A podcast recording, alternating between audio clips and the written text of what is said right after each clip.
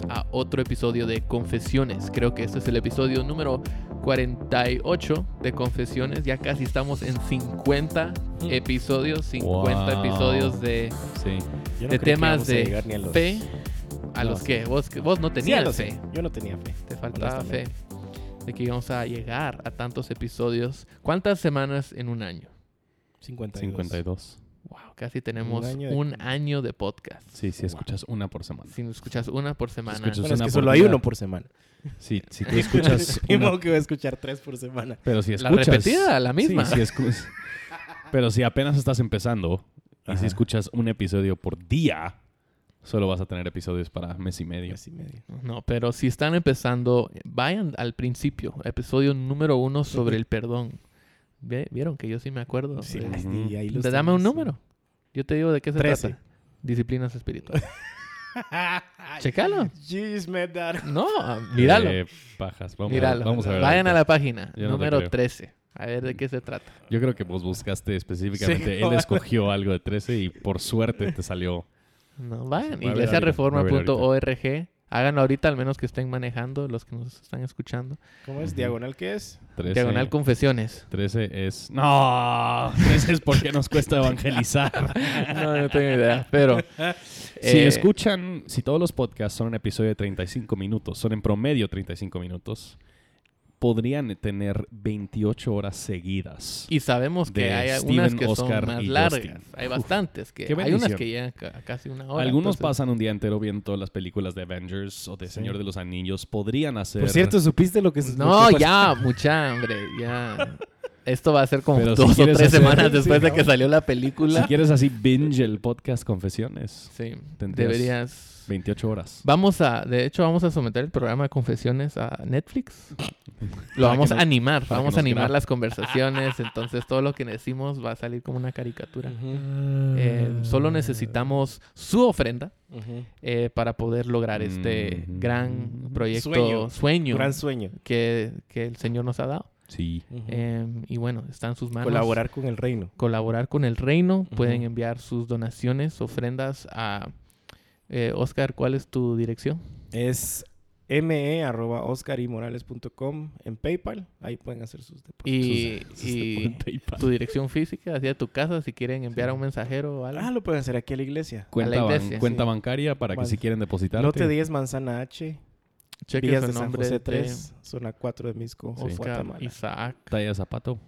12, gracias. eh, ¿Cuál es tu nombre? Oscar. Elizabeth Elizabeth. Morales. Elizabeth es el de mi mamá. Ah, ¿en serio? Sandra Elizabeth. Oh, Yo sabía No. eso. Por eso lo dijo. Wow. Qué buen pastor, Steven. Yo buen pastor. Entonces están, vamos a estar en Eso- Netflix. eso- Con el el segundo completo. nombre de las suegras, ¿no? de las mamás y las suegras. Cabal. Vamos a estar en Netflix entonces, vos. Vamos, esa es la, ese es el sueño. Pero depende, nuevamente. Tenemos que hacer nuestra, nuestra, nuestro team music. ¿Cómo así? Nuestra música introductoria. Ya tenemos. Novela, chao.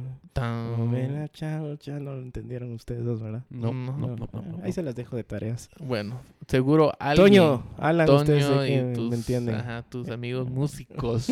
Nosotros somos tus amigos pastores. Ah, Eh, vos decidí cuál es Pero más este importante. también, eh, el Justin es músico.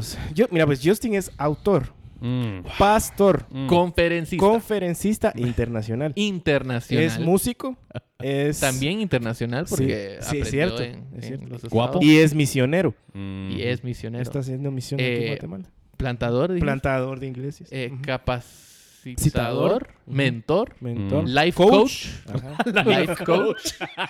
Mira, si vos tenés una meta y no sabes cómo lograrla, Habla Justin, con Justin. habla con Justin, Justin. arroba Coaching, reforma. coaching justinburkolder.com. sí. Mucha, o sea, vos nunca viste este Carmen. Carmen. Ah, Vos ahora. Tell este me who's in the house. JC. Sí, él, eh, él ¿Nunca ahora lo es- viste? ¿Nunca lo viste? Carmen. Yo, yo, yo. No sé, Carmen Yo Kids. O ¿cuál, es, No, la- creo. ¿Cuál es la de. ¿Cuál es la otra famosa de.? No me recuerdo, yo solo recuerdo de Yo esa. no consumo cultura, yo la creo. Ya o sea, ya dijeron, yo soy autor, conferencista, yo, Yo- hago cosas, yo no solo creo consumo. La cultura, yo no la consumo. Ujú.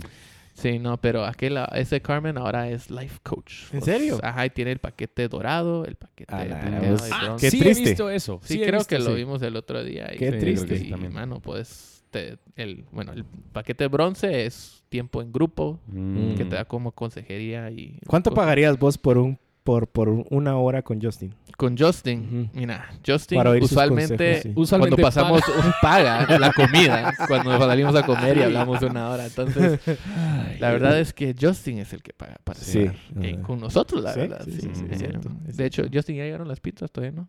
Yo creo que están en camino. Ok, ahí nos avisas si Sí. tienes que salir para traer las pizzas, Sí.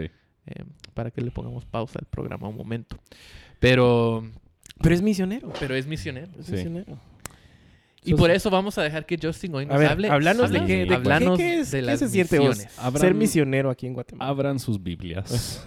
Asa. No, ya. eh, Bueno, una de las razones por la que queríamos hacer, por la que quería yo hacer un podcast acerca de este, de este tema es porque, em, obviamente, his- históricamente mi país ha enviado a mucho misionero y eso es algo. Obviamente. Obviamente. Yo dije históricamente, yo no dije obviamente. Obviamente, tú sabes. Sí. Yo no creo que un misionero en la historia del mundo ha sido tratado como yo soy tratado. Sí, Nadie Usualmente son muy respetados. seguro. Gracias, señor gringo, por venir a nuestro país.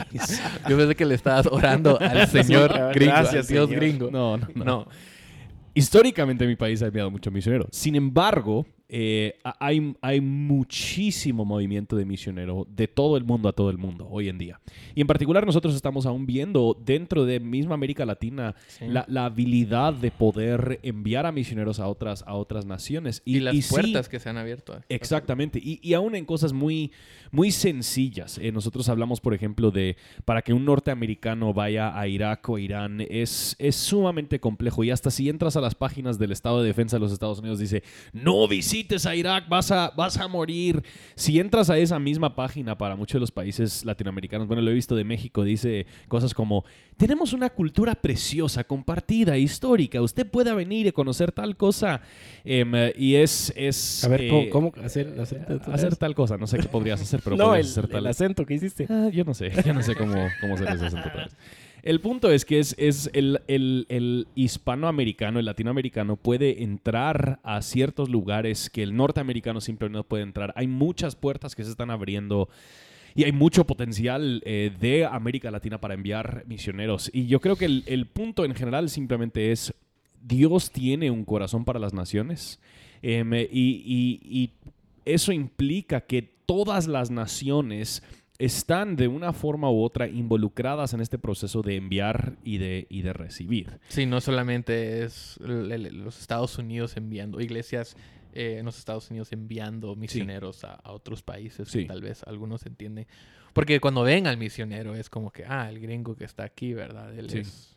Y eso, les, eso iba a iniciar a- a- a- a- con esta pregunta para ustedes dos, mis caballeros amigos guatemaltecos. ¿Cuál ha sido la experiencia que ustedes, y no pueden hablar antes de que yo llegue, porque yo sé que obviamente yo redimito cualquier otra situación que ustedes han tenido con misioneros gringos, pero ¿cuál ha sido, cuál ha sido la experiencia que ustedes han tenido con, con misioneros aquí en Guatemala y cuál ha sido el propósito que has escuchado que ellos han dicho de por qué, por qué están aquí? Sí. Vamos a ver, ¿dónde empezamos? no, yo creo que en general yo podría decir que muy, muy, muy, muy buenas intenciones. Tal vez eh, en, en la, en- ya en la mera praxis se podría mejorar bastante eh, y en la metodología. Mira, qué diplomático. Sí. Mm. Sí, muy buena intención, Sí, sí. en la Es que te dejé a vos para que vos digas otra Mira, esta ha sido mi experiencia. Yo no, yo no crecí, yo no crecí como misionero, yo no soy técnicamente un misionero o nada así eh, en, Guatemala, pero yo crecí, eh, mi, mi abuelita, ella vino de, ella fue, ella nació en Kansas y vivió en Kansas y ella cuando era joven, o sea, le sintió el llamado a misiones, ella no sabía exactamente dónde o qué, pero se subió a un bus y, o sea, estos eran como que en los años 50. Se subió a un bus y bajó hasta Guatemala Hmm. encontró, o sea, un lugar donde servir, un orfanatorio, y ahí ayudó un montón con, con la adopción y cosas así. Y ahí conoció a mi abuelo, que, o sea, mi abuelo es de aquí, él nació en Palín. Entonces, em, yo vi eso como testimonio y lo, y el- lo que, el, el testimonio de una, de una misionera que, que sirvió a Guatemala por Sí. muchos años y ella falleció hace varios años. Pero eh, vi como que la- el impacto que uno puede tener en, en un país no haciendo, o sea, un no teniendo un ministerio famoso, súper conocido nada más, sino simplemente dedicándote, o sea, ella vino y nunca regresó a los Estados Unidos, Sí. nunca cambió, o sea, ella vino, se casó con un guatemalteco y vivió como los guatemaltecos y ayudó, sirvió en la iglesia, una iglesia guatemalteca y básicamente eso volvió su Sí. vida y, y su misión. Y aquí es donde eh, vivió hasta su último día. Sí. Eh, y eso fue un gran testimonio para mí viendo, viendo eso. Pero aún así, o sea, yo crecí en Guate y, y no fui misionero nada así, pero sí tuve muchos amigos creciendo que eran, venían de familias de misioneros y cosas así. Y en medio de, de todo eso vi ambos extremos de personas que llegaron, aprendieron el idioma, eh, se dedicaron a la iglesia o a servir las necesidades de las personas y eso se volvió, era, era claro que, eso, que vinieron con una misión, con un propósito. Sí. Pero también vi otros extremos de personas que llegaban que no necesariamente tenían muy claro por qué estaban ahí o qué Claro. vinieron a hacer. O tenían como que otra expectativa de lo que es misiones. Que ahora, hoy en día, uno ve fotos de Ujú. ah, misiones es ir a estos pueblos y darle de comer a la gente y ayudar a los pobres o qué sé yo, pero sin entender el, el- el sacrificio que eso Claro. requiere. Eh, eh, que las cosas no van a ser fáciles, que, las, que- lo- no vas a poder vivir tu vida como antes. Eh, y, y- y vi ciertas cosas que mí- en mí crearon como duda de, bueno, ¿qué están haciendo estos misioneros? ¿O por qué están aquí?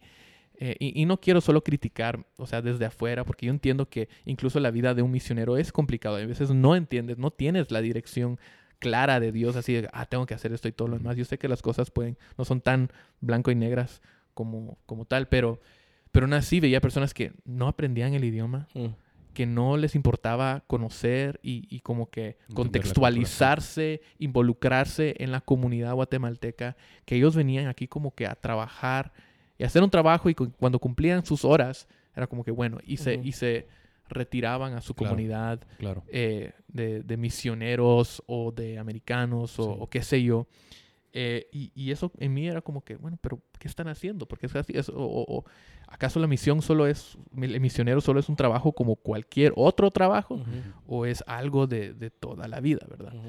Eh, y en medio de eso habían otras, muchas otras cosas. eh, muchas veces el trabajo misionero que no estaba relacionado a la iglesia, que era como que, bueno, vengo a, a hacer trabajo social, eh, pero no estoy Claro. haciendo nada. O, o misioneros que llegaban y vivían, o sea, como ricos en Guatemala. Recaudaron tantos fondos Mm. que vivían aquí y, y vivían un estilo de vida mucho, o sea, la calidad de vida mucho eh, más, más allá de lo que personas a su alrededor.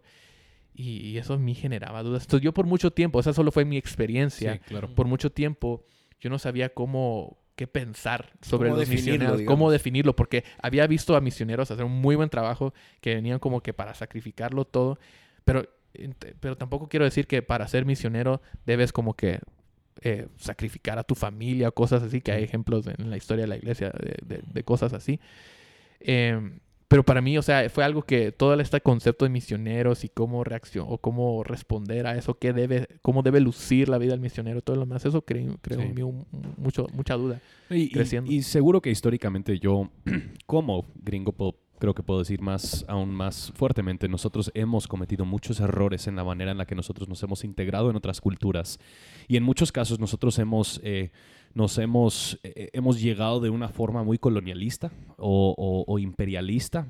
Em, y tristemente, yo creo que ta- tal vez en el centro de, de la razón por la que quisiera hacer eh, discutir este tema por, por unos momentos es eh, creemos que Dios es un Dios gringo y estamos extendiendo el reino del Dios gringo y el reino de los Estados Unidos a estos otros lugares, cuando lo que nosotros vemos a lo largo de las escrituras es vemos a un Dios global, a un Dios internacional que tiene una pasión por las naciones que eh, utiliza a las naciones y termina toda la historia con todas las naciones representadas, no simplemente los, los Estados Unidos. Entonces quisiera tal vez en- enfocarnos un poquito en el, Antiguo Testamento primero.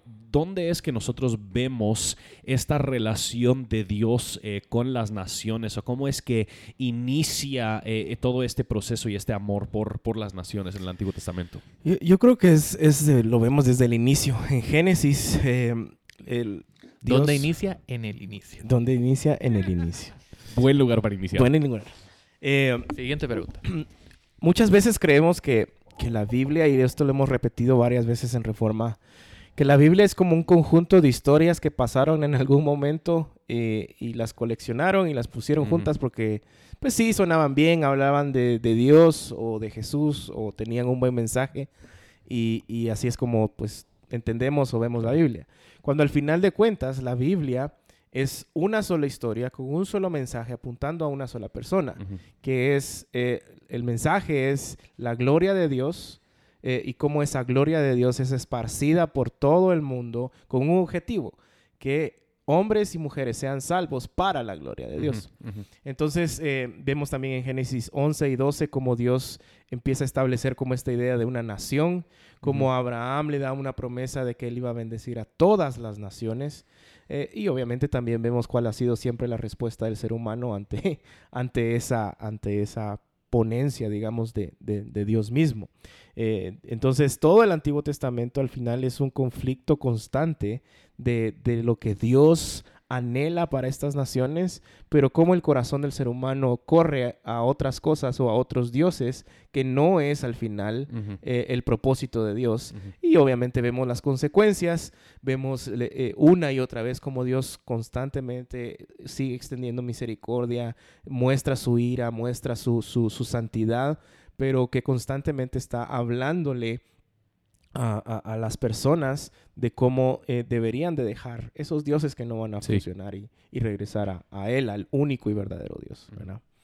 Sí, y lo interesante aún eh, en, cuando mencionas Génesis 12, un capítulo antes está la, la historia de la Torre de Babel y, y en esa historia es, eh, por decirlo así, la creación de las naciones. Sí. O sea, e- es, es la, el momento cuando se divide la raza humana en diferentes le- idiomas, que eso es una de las maneras en las que nosotros eh, identificamos a un pueblo sociopolítico, es por, por un idioma compartido que, ellos, que ellos hablan. Sí. Em, y, y vemos pasajes eh, en adelante, pasajes como en el libro de Éxodo, eh, cuando está haciendo el, el ¿cómo se llama? El Éxodo. Mm. cuando, pasó el sí, éxodo en Éxodo. Cuando sucedió el éxodo. Éxodo. en Éxodo. Em, todas las, todas las, las plagas es una demostración de este Dios Yahweh sobre los, los dioses, Dioses eh, falsos de estas, de estas otras naciones, de estas otras naciones paganas. ¿Cuáles son otros lugares ahí en el Antiguo Testamento donde nosotros lo, lo ve- vemos esta relación entre Dios y las, y las naciones? cuando Israel entra a Canaán y cómo estaban y, y- y la, la instrucción y la forma en que Dios les dice que deben eh, encarar los dioses falsos de esa ciudad y cómo deberían de cuidarse de ellos y qué eran las cosas que desde, desde en, en el monte, en su presencia, les venía diciendo que deberían de hacer, qué cosas no deberían de hacer. Sí. Eh, en Jeremías vemos que dice que, que- que estos ídolos no son nada, que, que- es como estar echando agua en, pozos con agua sucia. Eh, una y otra vez los, los llama a regresar de, de esta idolatría. Eh, una- en algunas ocasiones los llama hijos de prostitución sí. porque se habían prostituido por eso. Eh, creo que esas son algunas de las que, de las que yo puedo mencionar de cómo Dios se- muestra esta relación entre, entre Él y estos otros, otros dioses. Sí, y creo que lo interesante es que no solamente vemos en la Biblia eh, la condenación de parte de Dios hacia ídolos eh, de las naciones, eh, como tú dijiste, Oscar, donde hay, hay pasajes donde dice, o sea, o, o, bueno, creo que ambos lo, lo estaban mencionando, que hay, eh, que estas naciones no solamente son distintas a Israel en su cultura o en su sociedad, pero en su religión, en, su- en- Ujú. en- en la persona a quien adoran, aunque Ujú. que sabemos que no es una, no hay, no hay otros dioses, pero so- Ujú. los adoran como si fueran Dios. Eh, pero también la Biblia habla acerca de las naciones Sí. eh, eh, en términos de bendición, de que. Dios va a bendecir a todas las naciones a través de su pueblo. Los salmos están llenos Sí. de ejemplos donde dice de que, eh, que- que Dios va a bendecir a todas las naciones, que las naciones serán bendecidas. Y, y creo que esto regresa a lo que mencionamos anteriormente en Génesis, de la promesa de Mm, Dios a Abraham, que a través de su simiente Sí. eh, todas las naciones iban a ser bendecidas. Eh, en- entonces creo que, que debemos que entender que, porque a veces tal vez hay como que un etnocentrismo Sí. hacia Israel, a decir, bueno, esta es la nación escogida y esa es la única nación que le importa a Dios, ¿verdad? Porque la nación, o sea, el, el Antiguo Testamento y el Nuevo Testamento como que se trata solamente de Israel, pero realmente vemos que e- en varios lugares que a Dios le importa más que simplemente una Sí. nación, Sí. sino que es un Dios que anhela bendecir y bendecirá. Eso, él prometió que lo iba a hacer a todas Sí. las naciones. Sí. Eh, Isaías 52, 10 dice, el Señor ha manifestado su santo poder ante los ojos de todas las naciones y todos los confines de la tierra verán la victoria de nuestro. Dios. Sí, para mí uno de los pasajes eh, favoritos en ese, en ese concepto en particular es cuando el salmista en Salmo 66, Salmo 67 dice, Dios tenga piedad de nosotros y nos bendiga y haga resplandecer su rostro sobre nosotros para que sea conocido en la tierra tu camino, tu camino entre todas las naciones tu salvación. Que el propósito que Dios tiene en bendecir al pueblo de Israel es para que se exponga entre las naciones su gloria, o, para decirlo de Sí. otra manera, para que las naciones sean bendecidas, porque. Israel fue bendecido, eh, las naciones serán bendecidas. Y yo creo que es, esto, esto debería eh, desafiar precisamente ese etnocentrismo. El pueblo de Dios nunca es bendecido simplemente por sí mismo, para sí mismo. Es bendecido con el fin de bendecir. E- Es, es bendecido con el fin de extender el- el- el- la misión de Dios y participar en la bendición de Dios sobre todas las otras, sobre todas las otras, las otras naciones. Eh, eso lo vemos en el Antiguo Testamento. Y hasta hay algunas, algunas historias chistosas en el Antiguo Testamento, como la, el, el profeta Dagón que tiene, eh, que tiene su, su estatua, digamos, y está entre, de- delante del pacto, del arca del pacto, y cada vez que ellos entran, el- el- la estatua de Dagón está boca abajo delante del pacto, delante del arca del pacto. Está la historia de los, de los profetas de Baal y ¿quién es? Elías.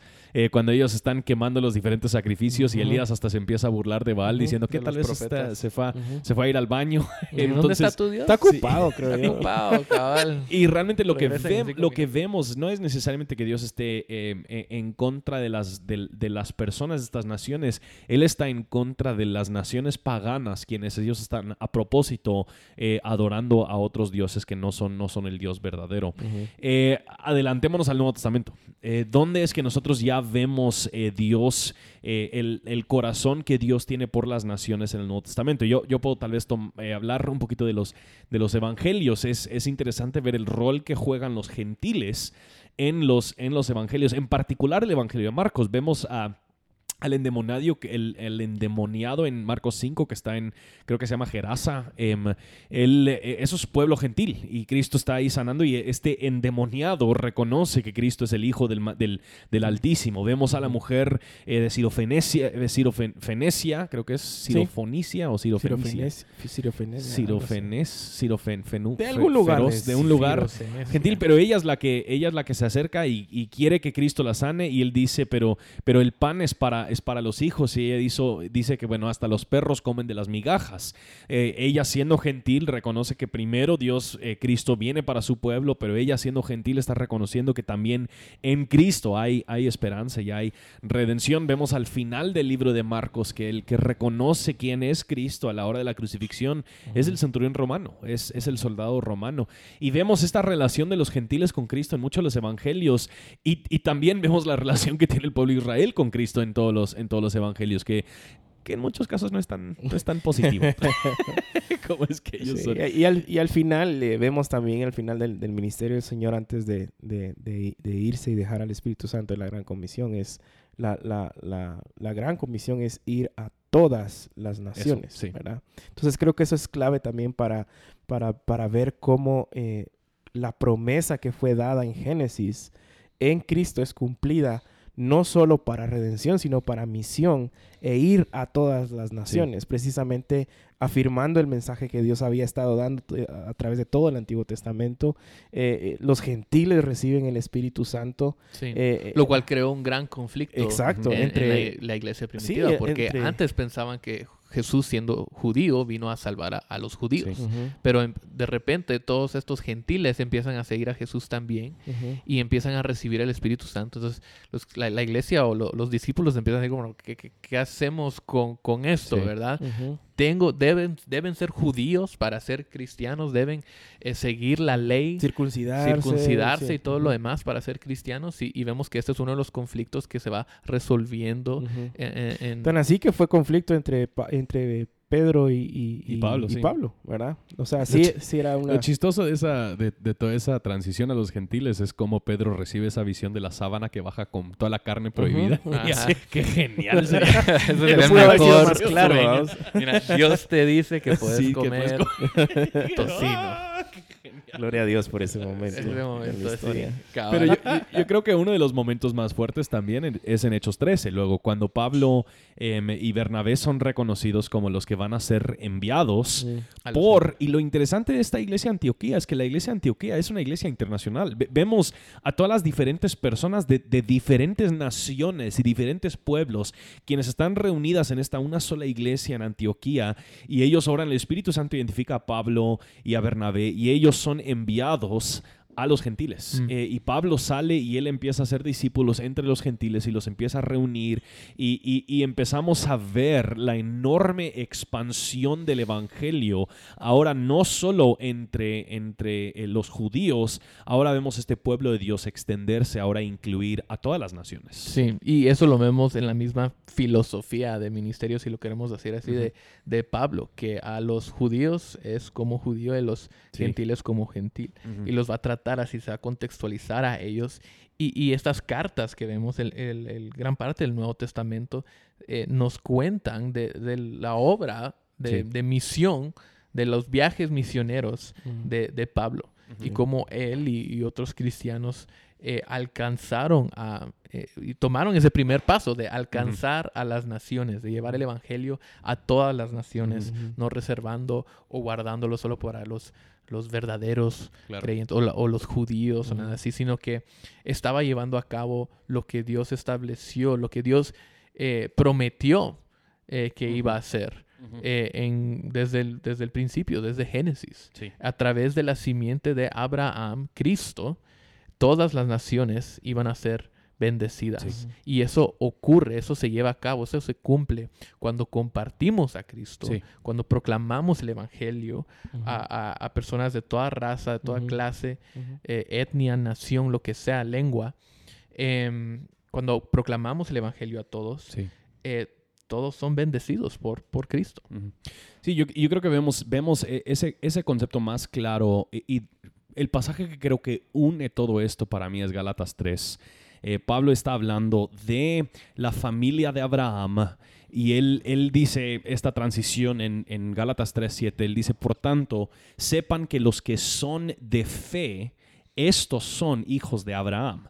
La escritura previendo que Dios justificaría a los gentiles o las naciones por la fe, anunció de antemano las buenas nuevas a Abraham diciendo, en ti benditas todas las, en ti serán benditas todas las, todas las naciones.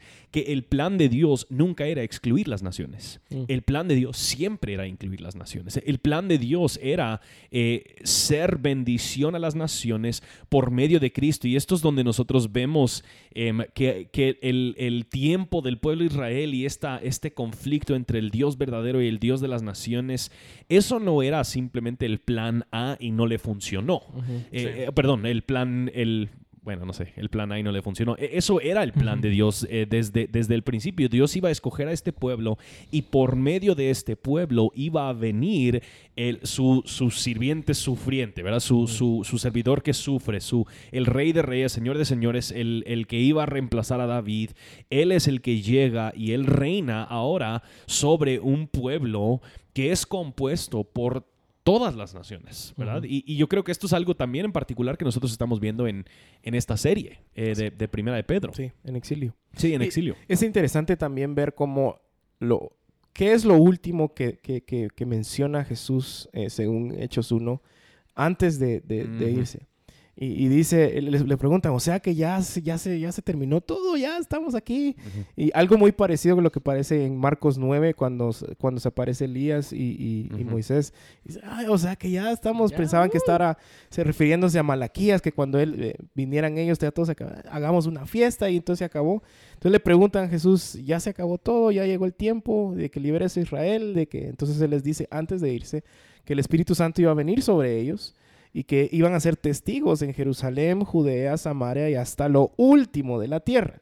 Y al final vemos cómo eh, después de Hechos, o mejor dicho, al final de, Hechos, vemos cómo la persecución de la iglesia hace que todos estos discípulos empiecen a salir eh, de Jerusalén, eh, Judea, Samaria y obviamente hasta lo último de la tierra, ¿verdad? Entonces, es algo sumamente importante el entender esto, porque al final como decía al inicio, la, Biblia no es, son historias separadas. Todo tiene una misma línea, un mismo mensaje, que lo que Dios prometió en el Antiguo Testamento lo está cumpliendo en Cristo Jesús y nosotros somos, hablando de, de, Primera de Pedro, esos embajadores, ese real sacerdocio escogido para anunciar las virtudes de aquel que nos llamó de las tinieblas a la luz, a pesar de que sabemos que esta no es nuestro destino final, no es, nuestra. Sí, y eso, y eso creo que también lo que vemos en Primera de Pedro es que Dios ha creado una nueva nación. Y esta nueva nación santa es una nación que es compuesta por gente de toda tribu, toda lengua, Em, y eso es lo que vemos al final de toda la historia. Cristo está siendo adorado y alabado por eh, un, un, pueblo totalmente diverso de personas. Eh, que vemos que no es, por decirlo así, un, Dios gringo, que, es, que es un Dios global, es un Dios internacional. Eh, y, y, yo creo que, lo que con lo que nosotros tenemos que luchar hoy en día es esta idea de que hay todavía 6.000 grupos étnicos donde no se ha nombrado el nombre de Jesucristo, donde no se ha proclamado el mensaje, el mensaje del Evangelio.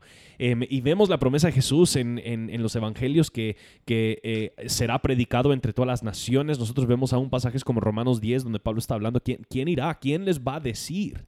Y yo creo que una de las cosas con las que el pueblo cristiano tiene que seguir luchando y lidiando es esa pregunta, ¿quién va a ir? Eh, ¿Quién va a...? Dios es un Dios global, es un Dios de las, de las naciones. Y tal vez les, les, les, hago, les hago la pregunta, ¿cómo es que, cómo es que ustedes creen que podríamos eh, fomentar más de esta visión misionera en un lugar, en un lugar como, como Guatemala? Yo creo que número uno es seguir siendo fiel a la predicación de la escritura, porque obviamente si estamos predicando de la escritura, vamos a tocar estos temas y van a salir algunas aplicaciones eh, a, nuestro, a nuestro contexto.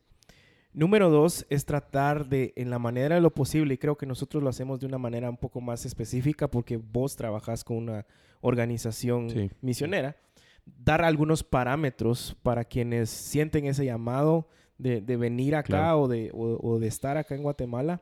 Eh, y decirles, bueno, creo que estos son unos parámetros sanos, bíblicos, eh, esto es lo que tal vez esperamos ver o lo que no esperamos ver. Entonces creo que esas dos cosas eh, son, son sumamente importantes. Seguir predicando el mensaje que está en la palabra de Dios, eh, enfatizando eso. Y creo que hemos sido bastante también eh, enfáticos y especialmente porque nuestra liturgia lo, lo, lo menciona, de que una vez, una y otra vez mencionamos de que el estar congregados no es en sí mismo ser la iglesia.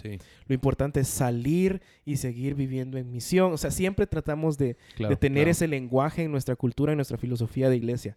Entonces, eh, creo que esas tres, dos, dos, tres cosas son, diría yo que son importantes. Sí, yo creo que a la hora de enfatizar la centralidad del Evangelio, no solamente hablamos de lo que recibimos en el Evangelio, sino del llamado eh, que también recibimos en el Evangelio, lo que debemos, lo que exige de nosotros ahora. Entonces, si, enfatizamos el Evangelio, si hablamos de Jesús, su sacrificio, eh, lo que su eh, cómo se sometió a la voluntad del Padre y él salió y él hizo discípulos y él murió por ellos nosotros entendemos que cuando Jesús dice eh, que, él, le pide al Padre que no nos saque del mundo, sino que, eh, que, nos, que permanezcamos en el mundo, que nos guarde, que nos guarde del, maligno eh, y que entendemos que de la misma manera que Cristo fue enviado, nosotros también somos enviados como embajadores de Cristo para proclamar a Cristo.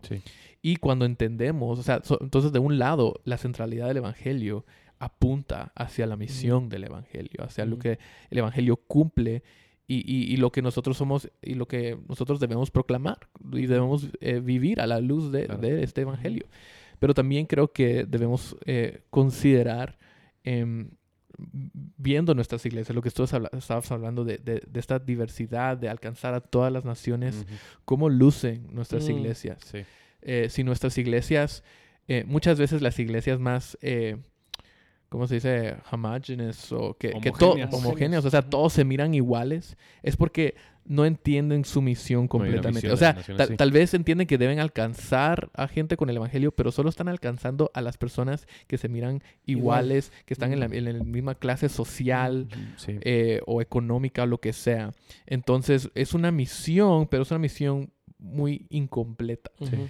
Eh, cuando entendemos que Dios es un Dios de- que, que alcanza todas las naciones, de toda lengua, tribu, eh, em, nación, eh, entendemos que debemos, que no hay solo un grupo que alcanzar, Sí. sino que el Evangelio es para todos y nuestras iglesias deben reflejar eso Sí. también en las personas que asisten, en su membresía, en, Sí. lo- en su liderazgo.